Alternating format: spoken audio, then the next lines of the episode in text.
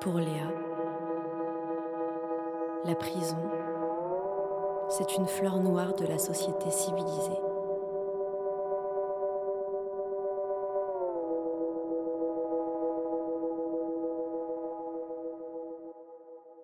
Je suis conseillère pénitentiaire d'insertion et probation en maison d'arrêt.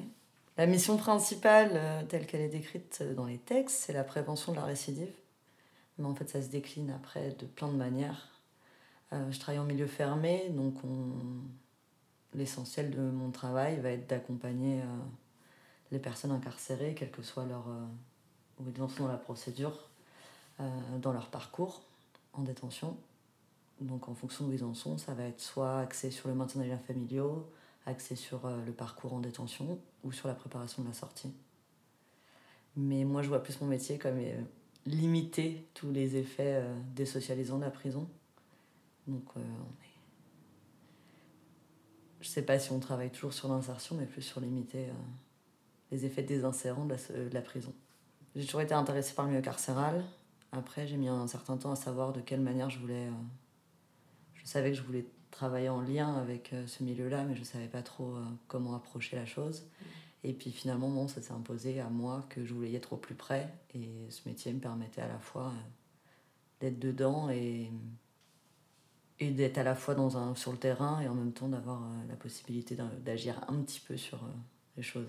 bah, avant de vraiment décider de m'orienter vers ça, moi j'ai toujours, toujours beaucoup lu sur la prison, ça a toujours été un peu quelque chose qui me qui à la fois me posait problème et me fascinait et je et avant de vraiment me lancer dans des études pour travailler euh, dans ce domaine-là, j'ai euh, j'ai eu l'occasion, enfin, j'ai fait en sorte de pouvoir d'abord mettre les pieds dans une prison, voir si je.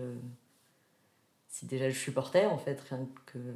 Parce que c'est quand même, même si on n'est pas soi-même enfermé, c'est quand même, voilà, on passe des portes, des portes, enfin, savoir ce que ça faisait. Et. Euh, donc, je savais à l'avance que, ce que c'était. Et. C'est. Enfin, je pensais que ce serait très oppressant et je n'ai jamais trouvé ça oppressant. Après, euh, mon je le soir. Mais euh, du coup, c'est quand j'étais étudiante, du coup, je donnais des cours en prison. Et ce que je m'étais dit à l'époque, c'était que si c'était ça le pire de la société, on s'en sortait plutôt bien. Et qu'il y avait quand même pas mal d'espoir. Et les murs en soi, alors après, ça dépend peut-être des endroits, des types de, de prisons. J'en ai pas non plus vu euh, des tonnes. Je suis pas entrée dans tous les établissements de France. Mais euh, on oublie assez vite les murs une fois qu'on est dedans. Après, il y a beaucoup de maisons d'arrêt, on en parle beaucoup, qui, sont, qui datent du 19e et qui sont vraiment pour le coup vétustes et insalubres. C'est une réalité aussi.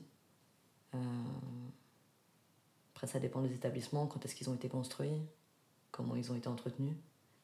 Et après, je pense qu'il y a beaucoup de maisons d'arrêt, ouais, 19e, qu'on laisse un peu pourrir, parce que c'est pas fort. Enfin, en gros, sur les gros plans de construction des prisons, il y a une tendance à enfin, les sortir de la cité. Donc les, maintenant, tous les nouveaux établissements pénitentiaires sont construits loin de tout. Et je pense que voilà, il n'y a pas forcément une volonté d'entretenir euh, les maisons d'arrêt les plus insalubres.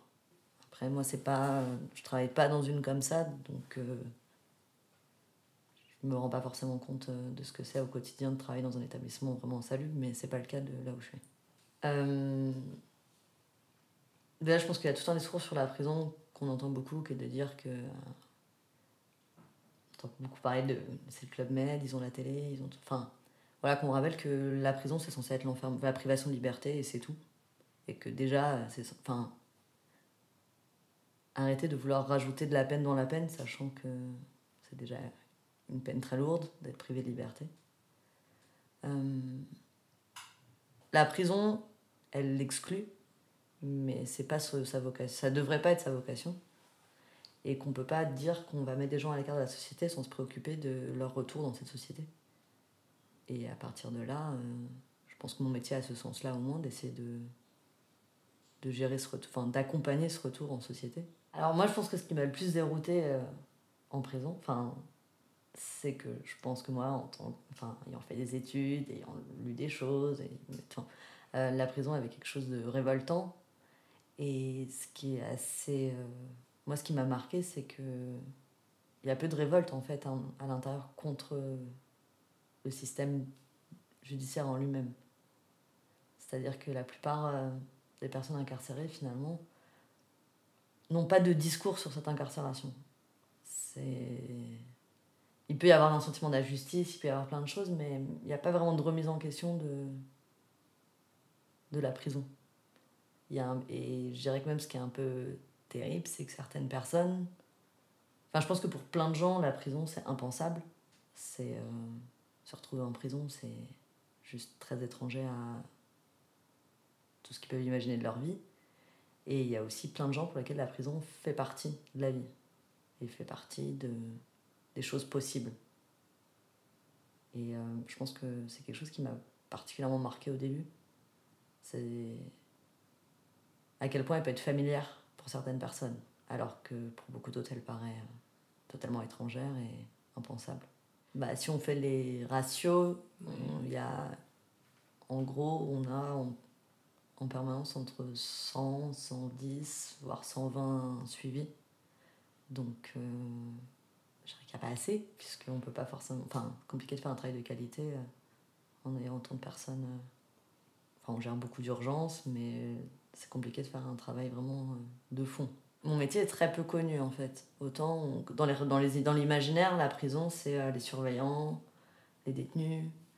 Et le métier de conseiller pénitentiaire d'insertion et probation est très mal connu, mais même à l'intérieur, c'est-à-dire que même les détenus, des fois, savent pas trop qui on est. On est des genres d'assistantes sociales ou euh, même des fois pour les surveillants, on est des genres de, ouais, de hippies euh, pro-détenus. Enfin, on a beaucoup de mal à définir euh, notre métier et du coup, c'est pas forcément facile d'en parler parce que c'est pas toujours même très clair pour nous quel rôle on a dans une institution, dans l'institution pénitentiaire. Et donc je pense que c'est aussi pour ça que c'est pas facile d'en parler, c'est que c'est pas toujours très clair. Mais après, que l'avantage de ça, de ce flou, c'est que du coup, ça donne pas mal de liberté après, puisque on a quand même pas mal de liberté dans, dans nos suivis. Tout est inventé, puisqu'on part du principe que on suit des gens et on s'adapte à leurs besoins, leur, euh, leur, qu'on évalue, dont on évalue les besoins, qu'on met en place des prises en charge, des axes de travail, mais on est assez libre là-dedans puisque c'est pas tellement défini. 4% de femmes pour 96% d'hommes en prison. Donc, euh, disons que va, les femmes incarcérées, souvent, ça va être des gros, gros, gros profils, puisqu'on incarcère peu les femmes. Et après, moi, je trouve que cette proportion, elle est intéressante. Elle dit aussi des choses, c'est que. Euh, c'est pas. Enfin, je pense pas que ce soit que les femmes soient vraiment moins délinquantes que les hommes, c'est aussi qu'on les incarcère moins la façon dont on incarcère dit quelque chose aussi de notre société. Et je pense qu'on on n'incarcère pas. Enfin, les juges vont pas donner les mêmes réponses euh, pénales à une femme qu'à un homme. Mais ce ratio, pour moi, ils vont interroger aussi sur comment on incarcère.